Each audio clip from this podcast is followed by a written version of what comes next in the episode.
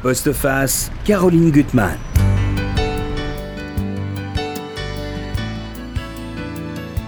Les morts dépendent entièrement de notre fidélité, écrivait avec tant de justesse Yankelevitch.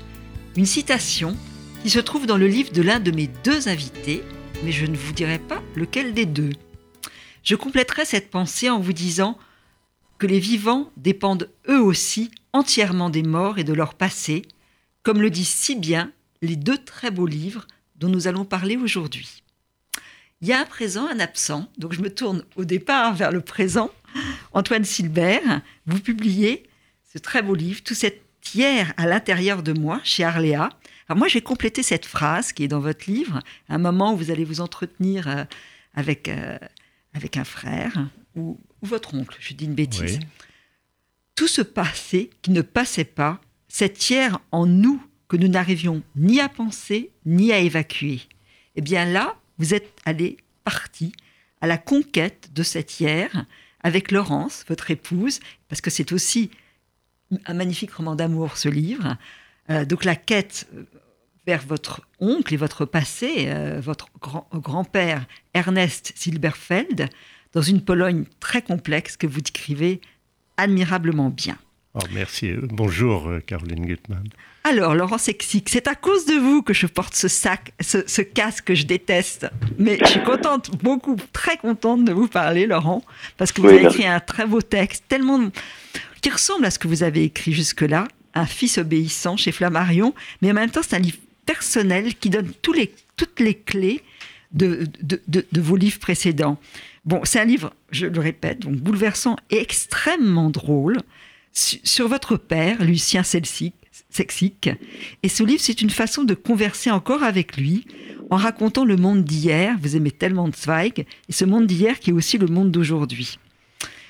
Alors, pour tous les deux, euh, cette citation, qui là se trouve dans le livre euh, en exergue d'Antoine Silbert, c'est une phrase de ce chanteur qu'on aime tant, Leonard Cohen. Comment puis-je commencer quelque chose de nouveau quand j'ai tout cet hier à l'intérieur de moi? C'est bien votre problème à, tous les deux. Hein ah oui. Oui. bonjour, bonjour euh, Caroline. Oui, excusez-moi d'avoir pu être être là, euh, présent, euh, présent physiquement. Non, on a votre voix par, la pensée, par le on a votre voix qui est belle et on a votre livre avec avec avec nous. Donc c'est ça qui est précieux.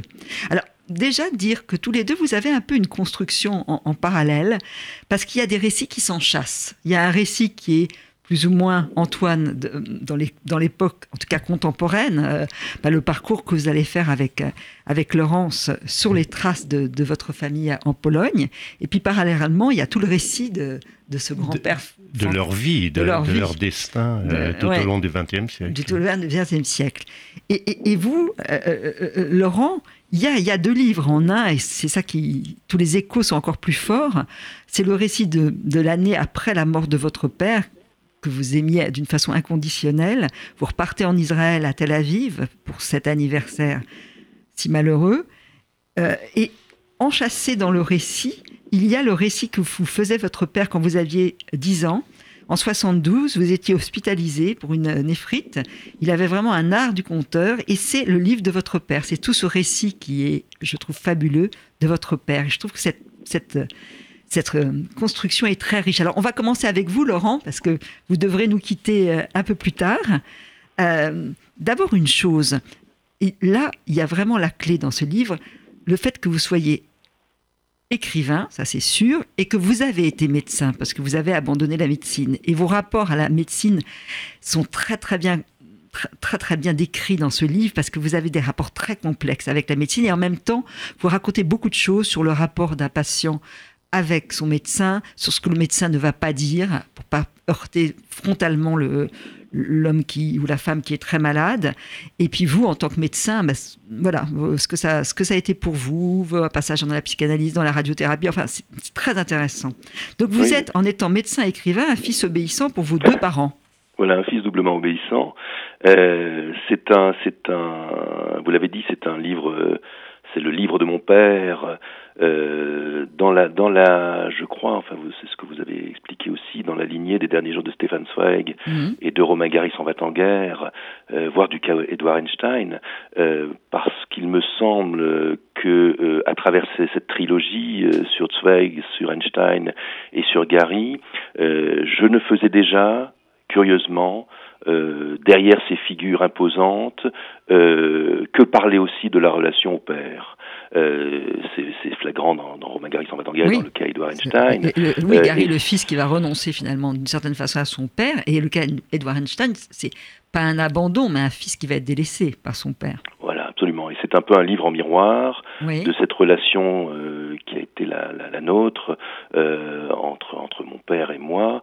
Euh, mon père, au contraire, m'ayant à la fois toujours porté, m'ayant toujours encouragé, ayant toujours nourri à la fois ses rêves et les miens.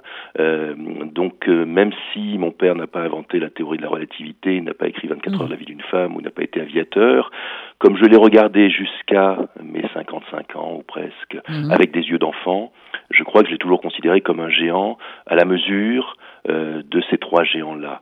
Euh, et ce livre-là, en effet, vous l'avez dit, c'est comment on se remet d'un deuil d'un an, surtout dans notre tradition, euh, moi, j'avais été surpris par la phrase d'un rabbin qui m'avait dit euh, euh, Tu sais, ce kaddish que l'on doit dire trois fois par jour, durant un an, cela semble écrasant, cela semble douloureux, mais en réalité, lorsqu'il s'interrompt, c'est encore pire.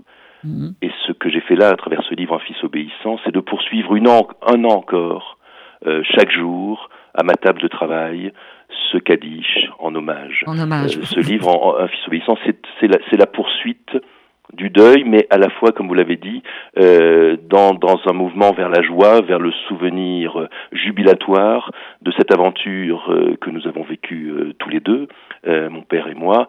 Et, et c'est un peu une histoire, c'est aussi les derniers jours de mon père, bien entendu, mais c'est mm. c'est l'histoire d'une relation d'adoration depuis l'instant où j'ai ouvert les paupières jusqu'à celui où j'ai fermé les paupières de mon père. donc c'est à la fois une relation joyeuse et une relation Faut dire que c'est un homme qui a moi, comme je le vois et comme vous l'avez dépeint, c'est formidable parce que c'est 87 ans, il a encore une crinière de lion. C'est quelqu'un qui a foi dans l'humanité. Ça, vous, vous l'écrivez. Il a la joie en lui. Hein, il a une force en lui. Euh, euh, il était professeur. À sa retraite, il est devenu administrateur d'une société de bienfaisance. Ça veut dire que euh, pour les plus démunis, c'est lui qui les aidait à trouver une sépulture et qui allait même prononcer quand il n'y avait aucun parent euh, le discours des morts. C'est un dévouement immense. C'est un très beau titre aussi. Euh, un fils obéissant, c'est un titre magnifique parce que ça sous-entend tout le rapport entre les fils et leur père, qui ne sont mhm. pas toujours euh, faciles et qui sont de l'ordre de... Dans votre livre, Antoine, les rapports sont beaucoup plus difficiles. On y reviendra. Les rapports sont terribles entre les fils et leur père. Oui, Que ce soit entre Ernesto et son propre père, ou Ernesto et, son fils, votre père, Jackie, avec les rapports. Enfin, on va, on va, y, on va y revenir, ça. Euh, alors, lui, votre père, il est en quelque sorte votre impresario. C'est ça qui est très, très drôle, parce que vous, vous allez suivre le, conseil de votre mère, c'est que vous allez devenir médecin, parce qu'elle vous dit, vous, elle est drôle aussi, vous allez écrire des ordonnances et des articles scientifiques. Donc, vous allez combiner les deux en devenant médecin. Alors, vous le faites, bon, mal à mal an, euh, quand vous avez d'ailleurs votre internat, vous avez une drôle de réaction. C'est que vous ne, tout le monde attend euh, le contenu de la lettre et vous ne sautez pas de joie. Vous vous cachez. Oui, en quelque sorte, euh, j'en avais repris pour 4 ans ou 5 mhm. ans. Euh, alors, ce sont des rapports ambivalents avec la, avec la médecine, bien évidemment. même si on ne cesse jamais d'être médecin, même si c'est hormis peut-être l'écriture, qui est l'aventure à mes yeux, la plus extraordinaire aujourd'hui, qu'on a qu'on a conquis la Lune, qu'on va conquérir Mars, mais, cette, aventure euh, de l'écriture et du roman est, pour moi la, plus belle. Euh, l'aventure médicale et ce métier de médecin, euh, surtout dans notre tradition, euh, est, quelque chose d'exceptionnel. Donc c'est vrai que j'étais, j'avais cette sensation que la splendeur du métier de médecin allait retarder encore euh, et, et, ses, et, ses, et, et, son devoir et ses, ces contraintes allaient retarder encore ce qui a été ma vocation première, qui était d'être écrivain. Mmh. Donc en effet, ce livre, c'est aussi comment l'on devient médecin. C'est la découverte dans les années 80 du SIDA depuis un jeune étudiant en médecine. C'est le premier la première fois qu'on voit un mort, c'est la première fois que, que, que l'on que l'on que l'on fait une garde de nuit. C'est comment on devient médecin en voulant devenir écrivain. Donc c'est aussi une, une, sorte de roman initiatique sur comment se construit un homme euh, à travers ce à travers ce voyage. Vous dites aussi des choses très très justes. Enfin, quand à la fin de, de la vie de votre père, déjà il y a eu un médecin incapable, vous lui en voulez beaucoup, et puis surtout quand vous êtes à ses côtés à l'hôpital, vous savez une chose, il faut montrer c'est terrible d'ailleurs, c'est toujours les relations de force qu'on est encore battant vis-à-vis des médecins. Parce que quand on baisse les bras, il y a une sensation d'abandon. Et vous êtes là pour dire, mais non, vous voyez, regardez, il mange, il a, il a le moral, il était bien cinq minutes avant que vous arriviez. Et c'est des choses tellement justes, parce que vous parlez à la fois comme un fils et aussi avec le savoir d'un médecin. Et il y a, y a, énormément de choses dans ce livre qui vont, qui vont beaucoup toucher les gens. Et vous, quand vous avez un diagnostic terrible à, poser, une radio que vous avez faite et vous savez qu'il y a euh, une tâche qui est irréversible, vous n'allez pas le dire d'une façon frontale, mais vous allez amener tout doucement ben, le patient, pas à comprendre, mais à avancer vers une voie douloureuse.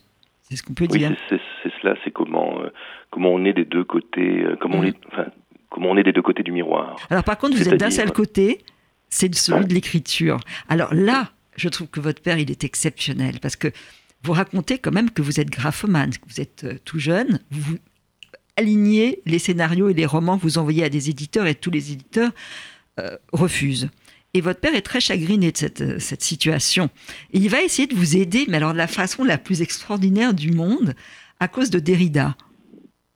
Oui, oui, il y, a, des rencontres, alors sans dévoiler complètement, il y a des rencontres euh, qui, traversent le livre, euh, très joyeuses. Il y a cette, cette rencontre, ce rendez-vous manqué, ah encouragé en effet avec, Derrida. Et puis ce rendez-vous réussi avec Jean-Marie Leclésio. Ah, c'est extrêmement euh, drôle. Ça, vous avez beaucoup d'humour. Hein. c'est vous qui, au culot, avez exploré toute la ville de Nice pour retrouver la trace de Leclésio. Et là, euh, ça s'est quand même pas mal passé. Et donc là, vous vous dites, ça y est, nous avons échangé avec, entre confrères. Jean-Marie Leclésio était mon conseiller littéraire. oui, il, m'avait, il, m'avait, il avait eu cette, alors ce conseil à l'époque. Euh, il venait découvrir, euh, non pas, non pas Philippe Roth, mais l'autre Roth américain, mmh. à la merci d'un courant violent. Son prénom m'échappe. Henri. Henri Roth. Mmh. Voilà, absolument. Il venait de le traduire d'ailleurs, et il a eu ce, ce, ce conseil, c'était il y, a, il y a 25 ans maintenant, et puis surtout cette lettre que je garde toujours, assez surprenante, moi qui mmh. m'avait, qui continue de, me, de m'interroger d'ailleurs, où il me disait, euh, cher Laurent Saxic, j'ai lu votre manuscrit, vous me faites penser à Céline.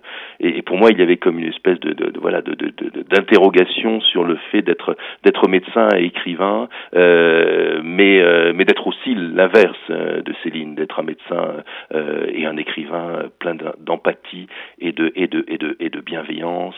Euh, comme comme et, cette, cette lettre là, en effet, durant toutes ces années où chaque jour, avant d'aller à l'hôpital, avant mes gardes ou pendant, euh, j'écrivais une page de roman ou je recopiais une page de Proust ou de Flaubert pour pouvoir me former, moi qui n'avais moi qui avais la chance d'avoir une formation mais uniquement médicale. Euh, donc ce livre-là, c'est aussi oui une sorte d'aventure euh, sur comment euh, comment l'on devient comment l'on peut arriver finalement à la fois à nourrir ses rêves et à aboutir à, à quelque chose qui ne, qui, ne, qui ne vous était pas destiné. Avec mon père, qui, euh, comme vous l'avez dit, euh, lui c'était un, un, un, écrivain sans plume, mais moi, moi je suis un écrivain sans histoire. Donc quelque part, il a, il a initié euh, et il a nourri. Mais vous avez donné beaucoup de très très bons conseils. quand à un moment vous voulez vous tourner vers la psychanalyse, il vous dit si tu deviens psychanalyste, tu seras un mauvais romancier. Et c'est vrai que la psychanalyse, elle nourrit beaucoup de vos livres, que ça soit euh, La folle histoire, c'est Sainte-Anne, que ça soit Zweig. Mais c'est grâce à lui, finalement, que vous avez été détourné de... Et puis, il est drôle, votre père. Il y a mais vraiment, il a rendu... J'en ris encore. Ça, faut que nos éditeurs lisent ce passage. C'est que lui, son obsession, c'est qu'il faut fonder une famille c'est le plus important. Et il vous a trouvé une jolie fiancée, la fille d'un docteur, Tolila. Elle s'appelle Elodie. C'est un très bon père. Oui, ouais, c'est un bon père. Et là, vous allez prendre le même vol qu'elle. Il a bien combiné les choses. Et il y a un choc terrible. Ça, je sais pas quand même si vous pouvez nous le raconter. Quand vous, êtes content, le raconter, il, faudra. Oui, il faut du temps. Oui, alors il y avait. Alors ce que je peux raconter, c'est pas ça parce que c'est inénarrable et je crois que j'ai pris du temps à raconter cette histoire dans, dans ah. l'aéroport avec avec ce, ce, ce, cette, cette, cette, cette, injonction qui résonne dans tout l'aéroport. Euh, mais euh, mais ce qui était euh, alors euh, moins drôle parce que le, chapitre est, à lire, je crois, mais mais tout aussi émouvant et qui, qui va parler sans doute à nos auditeurs, c'est qu'il c'est qu'il y avait cette cette ce qui donne une telle force, c'est que chaque, chaque, chaque jour que je partais, euh, il y avait cette double obéissance liée à deux gestes admirables. Euh, L'un, celui de ma mère quand je quittais la maison et qui, qui, qui, qui parle à tous, euh, qui est cette, cette, cette casserole d'eau vidée sur le, sur le palier et qui a dû creuser un trou dans le marbre tellement, mmh. tellement elle a été répétée. Et puis euh, ce geste si simple et si, si émouvant, parfois si, si écrasant aussi de cette main de mon père qui à chaque départ à l'aéroport ou, chaque vendredi soir d'ailleurs se posait sur ma tête en, en, signe de bénédiction d'un père juif pour pour assurer finalement que son que son que son fils y, euh, trouvera la force en lui et, et, la force dans ce geste. Donc c'est en effet un livre, un livre d'amour. Alors c'est, c'est pas une relation idyllique parce qu'il y avait quelque chose aussi d'écrasant de, de répondre à, ce, à, ce, devoir, à son exigence qui était aussi importante que son humour. Cette exigence et qui est la, la leçon, une des leçons qu'il m'a qu'il m'a donné, c'est de se tenir droit en toutes circonstances de ne jamais s'abandonner euh, à, à, à, dire finalement euh, à dire ce qu'on ne doit pas dire. Et se, se tenir droit c'est aussi euh, je crois quelque part il y avait sans, sans forcément qu'il l'ait lu un peu de Yankelevitch on en parlait tout à l'heure euh, cette façon à la fois non seulement de ne pas oublier mais de ne pas pardonner et puis cette façon extrêmement humaine, euh, ce, devoir et cette voix qu'on qu'on n'entend plus aujourd'hui dans la dans la dans cette espèce de fracas, de tumulte, de haine qui qui qui, qui résonne. C'était une c'est une voix que moi j'ai eu envie euh, pour un instant, pour une année encore, euh, de retranscrire et de faire résonner encore. Vous la faites entendre. Il y a un mot très important qu'il va vous dire, vous répétez, n'aie pas peur, Laurent. C'est qu'on doit affronter son destin. Toute l'histoire du roman que vous écrivez, le livre de mon père, sur le rêve de Jacob, qui, est un personnage aussi extraordinaire, qui est le père de l'oncle Victor.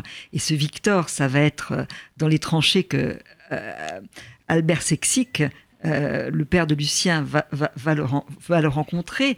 C'est l'idée que il faut jamais abandonner ses rêves. Donc ce, ce Jacob, on peut, on va pas développer toute l'histoire, mais ce Jacob, il avait inventé une eau gazeuse et miraculeuse, la Jacobine, qui au fond, ressemblait au Coca-Cola. Et il a un rêve fou. C'est voilà, elle était censée la rivaliser. Et son, son rêve, c'était de partir aux États-Unis et puis de, de, décrocher un, brevet, enfin de faire euh, voilà valoir ses, ses, droits. Et c'est votre père qui va reprendre ce rêve, euh, en sachant peut-être que rien n'aboutira. Et, et, vous écrivez ça, je pense que c'est quelque chose de très important qui, qui vous a laissé. Seule la matière, la manière compte, le chemin vers la réalisation de ses espérances importe plus que le succès. Absolument. Hein, c'est la leçon, je crois, que je retiens de la, vie. C'est-à-dire que seule la manière compte. D'ailleurs, dans le, dans, pour l'écrivain, seul le style compte. Mhm. Vous pouvez raconter n'importe quelle histoire, ce qui importe, c'est le style. Et pour une vie entière, d'ailleurs. Ce qu'on laisse finalement, c'est une sorte d'impression, euh, c'est une sorte d'image euh, qui, qui, seul, seul, ce, seul, ce, seul ce style-là et seule la manière compte dans le souvenir. Oui, mais alors pourquoi euh, en France, tous les écrivains, et moi le premier, et vous, vous aussi, écrivons des livres sur notre père? Pas seulement les écrivains juifs. oui, oui, bien sûr. Non, mais c'est un, c'est un, bah, ça fait partie, si vous voulez.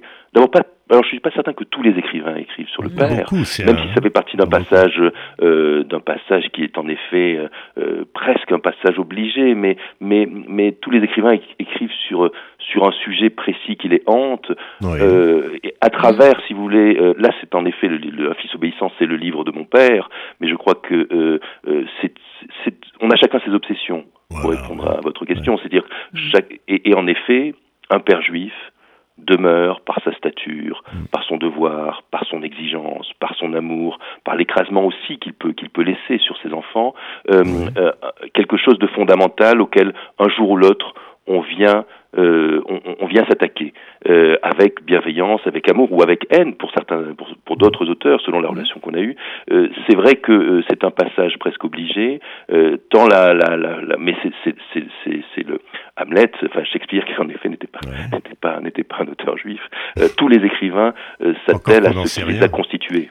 Moi, je pense que c'est affronter ces fantômes, que ça soit un père, une hmm. mère, un passé. Oui euh, c'est qu'un jour ou l'autre, on est obligé de regarder en arrière ce que dit. Euh, et puis le père qui est le, le, premier modèle et suscite l'admiration du fils toute sa vie. Donc c'est, on a envie de, de, dire des choses bien sur son père. On a, moi, c'est, oui, mais enfin, dans votre, dans, votre histoire, il y, a, oui, il y a des personnages qui vont s'affranchir de, de, leur père. Enfin, mais tous, parce que moi, je vois bien que mon grand-père voulait que mon père soit médecin. Mon père a même fait son PCB et il a abandonné tout de suite Mmh. Et, ensuite, mon père voulait que moi, je sois médecin. Et moi, j'ai abandonné. Donc, on n'a pas le même destin, Laurent Sexic mmh. et moi. Mais il y a les mêmes fantasmes, en tout cas, les mêmes euh, demandes. Sauf que le père de, Laurent voulait qu'il soit écrivain. Il voulait qu'il soit écrivain. Et c'est une il y avait, il y avait une double exigence. Mmh. Mais, euh, mais à la limite, moi, je trouvais cela... Euh, c'est vrai que j'avais du mal à en vouloir à mon père, quelles que fussent ses exigences, parce que d'abord, il n'avait pas connu le sien. Euh, il avait perdu son père Albert, ah, oui. il était orphelin de, Jacob, euh, à des suites de la, de la, de la Grande Guerre. Euh, et, euh, et, et, et, à chaque fois même qu'il pouvait me, me, gronder ou me, euh, je, je, le plaignais en réalité. Et je me disais, tiens, lui ne sait pas ce qu'est un père. Et au lieu de quelque part de me plaindre mhm. de, ces, de, ces, de, ces, de, ces, de, ces, de ces critiques ou de ces, de ces cris même, euh, je le plaignais à lui. Euh, alors il y a peut-être quelque chose de totalement névrotique. Hein. On n'est pas, on n'est pas écrivain, on n'est pas médecin par hasard, mais on n'est pas écrivain non plus par hasard. Mais il y avait cette, euh, cette adoration permanente de cet homme qui euh, avait vécu aussi bien des, bien des malheurs, mais les vivait avec une, une élégance une élégance rare. Une fois dans la vie. En tout cas, c'est un très beau portrait que vous avez fait de votre père, parce que c'est vrai qu'on le voit, moi je le vois devant moi. Laurent Sexic, merci pour ce, livre, Un fils obéissant, publié chez, chez Flammarion. Puis j'espère qu'on se verra bientôt pour de vrai. Avec plaisir. Avec plaisir, puis je vous, je vous remercie de votre, votre invitation. Merci. Au, revoir. Antoine, on va enlever nos casques. Oui. C'est pas mal. On a l'impression qu'on change de continent. Oui, c'est ça, c'est un autre monde. Alors, vous publiez ce très beau livre, on vous suit déjà depuis plusieurs années à RCJ, tout cet hier à l'intérieur de moi. Donc cette quête que vous avez faite à deux, avec cette Laurence qui a les yeux qui pétillent et toujours les mots justes. Je trouve que c'est une très belle définition. Et fort, pour une femme. fort et juste. Fort et juste. Oui, elle se tient droite. Elle se tient droite et elle est une sorte de colonne vertébrale qui vous parce qu'elle avance. À un moment, je lui dis Est-ce que tu veux venir en Pologne avec moi? Et elle dit Mais je, je vais partout où tu vas, Antoine. Et ça me paraît tellement euh, absolu, total, une adhésion incroyable. Et, comme seules les femmes peuvent en avoir. Souvent, quand elles aiment, elles aiment complètement. Complètement. Et elle vous devance, d'une certaine façon. Elle devance parfois vos désirs. Elle sait qu'il faut que vous alliez par là. Elle le sait, qu'inconsciemment, vous ne l'avez peut-être pas toujours dit. Voilà. Elle va y aller. Alors, y a... Et peut-être elle a moins peur que moi d'avancer, d'aller surtout sur, la, sur les traces de mes ancêtres. Aller à Cracovie, c'est un un acte très important et qui me paraît pas dangereux, mais qui me fait un peu mm. peur. Tandis qu'elle, elle y va, elle, est contente d'adhérer à, ma demande, de, m'aider dans, dans, cette, recherche. Alors, et c'est elle qui nous, nous raconter au fond pourquoi cette obsession. C'est que vous aviez un grand-père que vous, finalement vous ne voyiez que très peu, trois, trois, ou quatre fois par an, mais qui était un personnage extravagant. Euh, Ernesto, euh, Ernest, Ernest Silberfeld, un homme, vous dites d'ailleurs, distingué et colérique, qui rabroue quand même de façon très désagréable votre père, Jackie, qui est pas très aimable avec sa femme blanche. Enfin, Et il y a quelque chose d'un despote et en même temps il est fascinant. Oui, hein euh, il est diamantaire à Anvers. Et mon père quitte Anvers à 15 ans, euh, ainsi que son frère qui, qui, qui, part, lui, carrément à 14 ans, et puis qui renie complètement sa famille. Donc, ce sont des. mon père et, son frère, Roger, mon oncle, ne supportent pas leur père, cet Ernest, dont je fais un peu le héros, le héros de l'anti-héros de mon tout Cas, il, vous, il, vous, fascine quand vous êtes petit. Il me fascine parce que il, véhicule non seulement euh, l'argent d'Anvers, euh, où créé un moment que j'avais toujours l'impression qu'il y avait des rivières de diamants. Parce qu'il vendait, il achetait des diamants, et, c'est un luxe insensé. Euh, le commerce du diamant quand, mhm. quand, il réussissait très très bien. Il, il, voyageait tout le temps, il allait à New York, à Londres, il allait se faire couper ses chemises à Jermyn Street à Londres, et il, avait toujours des barrettes hein, euh, en argent avec des, petits diamants au bout euh, sous la cravate et puis des boutons de manchette extraordinaires. Donc non seulement il véhiculait ça, mais il véhiculait aussi, il était né à Cracovie, il en était mhm. parti en 1905, il avait, euh, il avait eu une vie quand même, la vie des, juifs qui partent de Cracovie et qui ensuite traversent la guerre de 14, ensuite la guerre de 40 en en, ne s'installant jamais, parce qu'il mmh. a dû partir d'Anvers pour aller en Hollande, pendant la guerre de 14-18. Ensuite, il part euh, en 39, euh, quand les nazis arrivent en Belgique, il s'en va au Brésil. Il revient euh, ensuite. Il revient ensuite. Et, c'est une vie très très dure. La vie des juifs émigrés mmh. qui n'ont pas directement été à Auschwitz, enfin souffert de la Shoah directement, ils ont eu peur toute leur vie. Euh, et, donc, moi, je vais à la, sur alors, les traces. C'est vrai que vous êtes avec votre frère et vous êtes. C'est une usine à rêve, quoi, l'histoire de, de, de, ce grand-père. Il y a cette photo, il y a une partie qui est sur la couverture qui est extraordinaire parce qu'ils étaient sept. Voilà. Sept frères, ils se ressemblent comme, comme des jumeaux. ils ont tous la même taille, ça m'a fait frapper, qui est ma taille 1m75. À moi. Il y en a un qui est habillé en blanc, et c'est une image fascinante. Donc là, vous allez partir enfin avec, avec Laurence. Euh, et là, je trouve que votre description de la Pologne, elle est formidable. Parce que vous racontez des choses d'ailleurs que je ne connaissais pas, mais quand vous allez arriver dans, le quartier juif, euh, dans un hôtel où il fait froid, à Kazimierz, euh, finalement où, les rues sont, sont, plutôt vides, les synagogues fermées, euh, ou certaines qui ont ah été bah, transformées en... Il n'y en a plus. Il n'y a plus de services surtout, il y a des synagogues, mais c'est pour les touristes. C'est pour les touristes. Il y a une histoire, ça c'est terrible, cette boutique de souvenirs, où il y a des santons qui sont alors des caricatures de juifs barbus, des crochus, et qui sont des porte-bonheur, c'est ça qu'on bah, C'est ce qu'il y avait écrit oui, parce que pour les goïms, j'imagine que c'est mhm. des porte-bonheur. Des porte-bonheur Oui. Donc, donc, vous errez avec Laurence, vous essayez de manger, de, de, ah capter des souvenirs, vous essayez de retrouver des traces qui me sont familières, c'est-à-dire par, la nourriture aussi beaucoup. Par exemple, je retrouve une bière, la Pilsen une bière tchèque, que, mon père buvait et donc que son père à lui avait découverte euh, mhm. quand il était jeune à Cracovie. Et ça se transmet comme ça aussi, la judéité, par, euh, des aliments, le pain azim, les harengs, parce que mon grand-père, mon mhm. arrière-grand-père, pardon, le père de mon grand-père, était à la fois rabbin et il avait une petite entreprise de conserve de harengs. Qui venait de la Baltique. On est au mhm. bord de la, de la Vistule, là, mhm. et donc il y a des barges qui, qui, descendent la Baltique pour apporter les harengs dans, au cœur de l'Europe. Et, et, lui réceptionnait ça et, il vendait ça à Cracovie ou peut-être même dans toute la Pologne. partout de trouver des traces, de, des, des, moyens d'être heureux d'une certaine façon. Et il y a cette, un moment où vous, pas vous baissez les bras, mais je voudrais le lire parce que c'est quand même très drôle. Devant la synagogue existait de son temps, avait-on lu dans le guide, un marché aux poissons. Peut-être les frères Silberfeld y venaient-ils avec leurs charrettes, écouler les tonneaux de harengs et de sprats que les barges, remontant de la Vistule, leur avaient acheminés depuis les ports de la mer Baltique, 500 km plus au nord. Mais tout avait évidemment bien changé.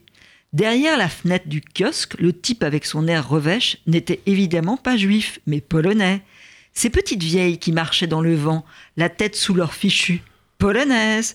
Aussi ces jeunes, ces étudiants dans les cafés, sympathiques, mais polonais. Laurence grelottait. Je n'avais plus faim. Cette soupe de haricots blancs qui m'avait paru délicieuse, je la trouvais maintenant infâme. Il y a quelque chose de terrible, ça revient comme ça.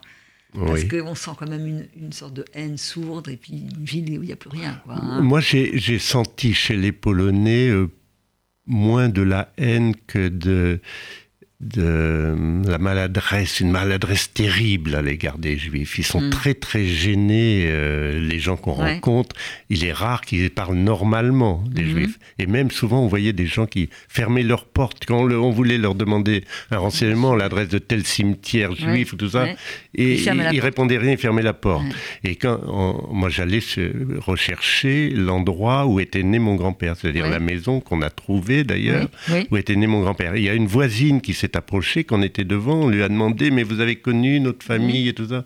Et elle s'est mise quasiment, elle s'est retournée, puis elle, pleurait. Alors on ne sait pas pourquoi les Polonais sont gênés, parce que la guerre a fait aussi beaucoup de victimes polonaises, et donc le souvenir de ces victimes est aussi terrible que le souvenir de, nos victimes juives.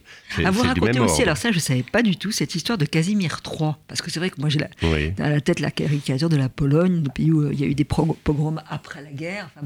Mais ce Casimir III qui a aimé la fille d'un tailleur juif, il a été très bienfaisant. Mais, c'est, il faut savoir que pourquoi il y avait autant de juifs en Pologne, parce qu'on parlait d'un refuge polonais euh, au XIVe mhm. siècle. Beaucoup de juifs d'Europe sont arrivés en Pologne parce que mhm.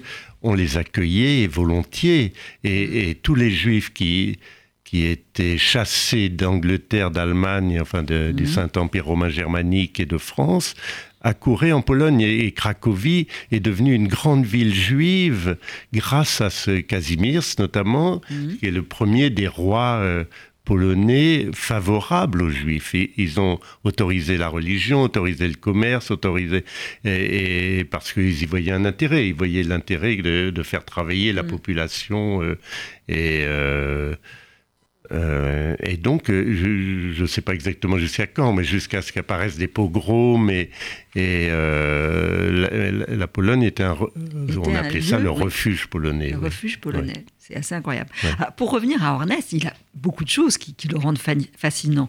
Déjà, ce que vous racontez quand il va arriver à Anvers, c'est cette espèce de rue du Pélican qui est une sorte de shtetl. C'est qu'il y a tous les diamantaires, on, fait les affaires en yiddish. Et lui, très vite, en quelques années, il, va, il, a le sens des affaires. C'est ça qui lui plaît dans la vie. Il, a le sens.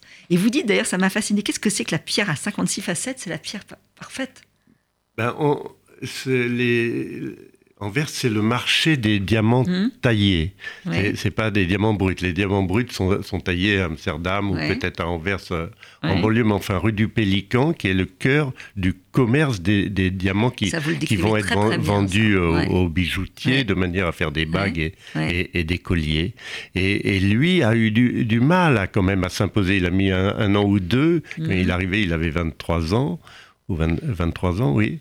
Et euh, il fallait qu'il fasse ses mmh. preuves, qu'on lui donne des diamants à vendre. Et euh, finalement, on lui donne, et puis il réussit, donc il continue, mmh. et il devient très vite un, grand vendeur de, mmh. diamants. Et, le diamant, c'est un, truc étonnant, parce que euh, toutes les femmes du monde adorent les, diamants et tous les c'est à un moment je raconte que mon grand-père Ernest euh, ne capitalisait pas, il n'achetait pas mhm. d'appartement. L'argent qu'il gagnait, il, le dépensait parce que la seule chose qui, par exemple, quand il part en 1939 au Brésil, la seule chose qu'il emporte, c'est un petit sac de diamants. ça, ne prend pas de place. Le diamant, c'est formidable. C'est beaucoup d'argent dans très peu de place. Très peu de place. Ah, moi, j'ai l'impression que le drame, quand même, de sa vie, il va épouser une femme qui est vraiment l'amour de sa vie, c'est une Caroline. Caroline, oui. Et elle va, et elle va mourir d'une méningite. Et donc, il va épouser sa petite sœur Blanche, qui est beaucoup moins belle, qu'il n'aime pas vraiment. Ce qu'on faisait dans les familles juives en général, oui. Et à partir de là, j'ai l'impression que tout se grippe. Par exemple, vous dites qu'il va, il, retourne à Anvers, alors il a un hôtel particulier, mais il devient totalement maniaque de la propreté, et qu'avec ses enfants, ça se passe pas bien. Il ne se remet jamais de la perte de ce grand amour, et, même après, il lui fait faire un, monument magnifique au mhm. cimetière d'Anvers, et, il sera enterré mhm. dedans, et, et même euh, les 20 ans qui suivent jusqu'à la guerre, et puis le départ au Brésil, et puis après le retour à Anvers, qui est, qui est terrible ah bah, C'est terrible, parce qu'il s'aperçoit, c'est horrible d'ailleurs, on va raconter, parce que sa fin va être terrible. Il y a les impôts qui vont lui réclamer. Qui lui tombent dessus, alors qu'il n'était pas là, et on lui réclame des impôts. Et, pire que ça, le, receveur des impôts qui dit qu'on doit prouver qu'on n'a pas à payer une somme alors qu'il était poursuivi par les nazis et qu'il n'était évidemment pas là. Donc il a une fin terrible. il a une fin terrible. Et alors, c'est vrai qu'autour de, lui, le vide se fait. C'est-à-dire que, avec ses, fils, il a des rapports très particuliers. C'est vrai que votre père Jackie, vous dites qu'il était le moins aimé, mais en même temps, c'est celui qui lui sera le plus fidèle. Absolument, oui. Et, son, son, autre fils a, euh, un destin incroyable. Oui, mais c'est, il devient peintre. C'est un, grand peintre. Moi, je suis hum. épaté par, par ce qu'il a fait. Et d'abord, il a, il a refusé son nom. Il y a toujours des histoires de noms chez les Juifs. Donc, il s'appelait Roger Silberfeld. Il a décidé de s'appeler Roger Van Roger. Roger, fils de Roger. Et il disait qu'il il voulait plus être euh, de cette famille et qu'il était né d'une génération spontanée euh, qu'il était sa propre Sorbonne, sa propre. Euh, il est très étonnant parce que la maman, vous allez Et on ne l'a jamais vu. Moi, je l'ai vu euh, quand j'avais 18 ans, mais dans ma famille, personne ne le voyait. Mon père ne voulait pas le voir. Et, il voulait, parce qu'il se métamorphose complètement. Il y a un moment, quand vous le voyez, vous voulez parler quand même des juifs et vous sentez qu'il ne veut pas. Il, ne peut pas, il peut pas. mais rien que le mot juif le, mot juif. D'ailleurs, à un moment, je dis le mot qui rend fou. Le juif, le mot qui rend fou. C'est, on, peut, c'est difficile de prononcer le mot juif. C'est, hein. très bizarre. Hein, mais, mais, c'est parce que c'est, c'est une famille qui, qui, a eu du mal avec le mm. judaïsme. Mm. C'est, une, famille qui était très religieuse. Et puis à partir du début des, des années euh, du XXe siècle, et c'est complètement laïcisé. Et tout, il euh, n'y a, a, pas de rabbin. Mon arrière-grand-père était rabbin, mais aucun de ses fils ne le devient. Il mm. porte la moustache plutôt que la barbe, vous voyez. Et, et, tous ceux qui partent à New York ou à Anvers ou à Paris deviennent euh, des artistes souvent, des commerçants, mais jamais des hommes de religion. Et donc ça reste ni même de, ils, restent dans la tradition, mais la tradition qui ils épousent souvent des, des femmes non juives, comme ma mère qui n'est pas juive, et, et, donc il faut gérer ça. Et cet mmh. hier dont je parle dans ce titre, tout cet hier mmh. à l'intérieur de moi, c'est aussi ce doute, cette difficulté à accepter l'idée qu'on est à la fois juif et pas juif, mmh. juif mais pas complètement juif, mais goy. Et d'ailleurs, euh, les goy nous le font bien sentir puisqu'ils nous voient comme juifs, et les juifs nous voient comme goy. Parce que moi, le, grand rabbin Kaplan, que j'ai été voir quand j'ai voulu épouser une juive, m'a dit non, non, vous vous marierez pas à la synagogue, vous n'êtes pas juif. Alors, je ne suis pas juif, mais ça veut dire quoi? Mon père m'a toujours dit, tu es juif si tu te sens juif. Moi, je ne suis pas juif. Qu'est-ce que ça veut dire? Regardez ma tête. Penser, bien sûr. C'est ça qui compte, absolument. Et d'ailleurs, c'est étonnant parce que Ernest, il veut s'encombrer de rien. Il, va croiser les plus grands peintres. Euh, il n'achète aucun tableau. Il aurait aucun. pu. Euh, voilà, il, rencontre Chagall. Et, Chagall, euh, qui lui aurait peut-être donné un tableau, mais, non, ça ne l'intéresse pas. Ça l'intéresse pas. Il, il peut pas. En sort, oui. En, sort. Il était un ami de la famille. Et, Roger va, va se nourrir, après va se nourrir du Sud. C'est aussi. Et puis il est d'Anvers où il y, a, tous les peintres flamands. Il, grandit là-dedans. Et, mm. et donc il s'installe dans le midi de la France. Et euh, il, passe sa vie à peindre d'immenses toiles qu'il ne vend jamais parce qu'il il déteste les marchands d'art, il déteste les institutions quelles qu'elles soient, et donc il entasse ses toiles, les toiles, les toiles. Actuellement, maintenant c'est devenu une fondation qu'on peut visiter l'été. Il y a 2000 ou 3000 toiles gigantesques de des toiles abstraites pour la plupart, euh, une sorte d'abstraction lyrique à, la, à la Rothko. Et, et c'est un, grand peintre, mais totalement méconnu ou inconnu. Et est-ce qu'il pourra, euh, est-ce que tout d'un coup, ça, un ben, peintre comme ça peut sortir de l'ombre? J'espère. Alors, dans votre famille, vous allez découvrir toujours avec Laurence, en se, promenant, une Elena, et ça vous fait penser à Elena Rubinstein, qui était la hmm. cousine de euh, Ernest. Cousine germaine de mon grand-père, et, là, on apprend, c'est extraordinaire. elle, était toute petite, et euh, elle est partie très jeune de chez elle et elle a inventé des pommades en Australie euh, en bricolant. Elle, est accueillie d'abord à Vienne euh, par un oncle Silberfeld et puis ensuite en Australie par un Silberfeld qui avait émigré. Et puis là, elle fabrique une pommade dans sa cuisine et puis finalement, elle va conquérir le monde entier, ce qui est étonnant parce qu'elle petite femme d'un mètre 47. Un mètre 47 Mais d'une ténacité, d'une persévérance extraordinaire. Et, et, moi, ça me, ça me frappe l'histoire de Rubinstein parce que elle est la seule de cette famille qui réussit vraiment. Parce qu'ils gagnent tous de l'argent, mais ils perdent, perdent tout. Il, réussit, oui, mais, il, perd tout. Et puis il finit à perdre toute sa fortune au casino. C'est pas quelqu'un de mm. sérieux, finalement. Mm, mm. Et Rubinstein, elle a amassé des tableaux qu'elle a finalement légué au musée de Tel Aviv et, elle a fait une fortune colossale. C'est une des femmes les plus importantes du monde au XXe siècle. C'est un personnage extraordinaire. Alors avec Laurence toujours. C'est une femme surtout. Une femme, hein. Moi je, je, parle surtout des hommes dans ah, bah, non, des hommes et de leur ratage. Et, Laurence c'est le Mais Laurence elle est là. Laurence elle est là et vous dites aussi que votre père bon il a deux belles choses dans la vie c'est la mm. littérature et sa femme. Et l'amour. Et l'amour. Donc ça, au moins, ça le sauve quand même de ces rapports si difficiles avec un père euh, au fond dur. Mais absolument, absolument. Et avec toujours Laurence, vous, allez dans les cimetières et puis vous allez aller à Birkenau. Il y a une scène terrible, vous avez des images qui, qui vous viennent où vous, bon, vous, revivez, vous avez l'impression de revivre ce qui s'est passé là.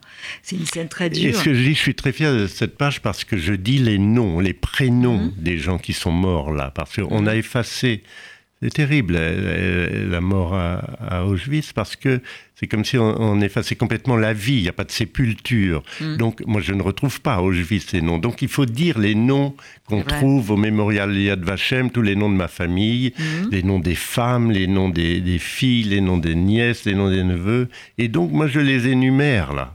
Ouais, mais c'est très beau. C'est très beau. Et il y a cette force devant vous. Je vais lire la fin de votre livre, que je trouve très belle vous, êtes, vous allez vous diriger vers, dans la ville de Tuitz. Mmh. Et là, Laurence vous dit, euh, c'est par là. Non, non, tu peux me croire, je connais, dans cette ville, je suis chez moi. Des perles de neige se mêlaient à ses quelques cheveux blonds qui dépassaient de son bonnet de laine. Elle avançait très droite, très affirmée. Elle avait si sûr, l'air si sûr de la direction à prendre que je l'ai suivie. C'est beau. Ah bah Belle déclaration d'amour. Donc il faut lire votre livre, Antoine Silbert, Tout cet hier à l'intérieur de moi. C'est vraiment un très beau, très beau texte. Merci très beau beaucoup. texte. Merci Caroline. Et en écho avec celui de notre ami Laurent Sexic, Un fils obéissant chez Flammarion. C'est des livres qui résonnent. C'est des livres au fond d'amour et de quête. Oui, oui c'est ça. Merci. Je vous en prie.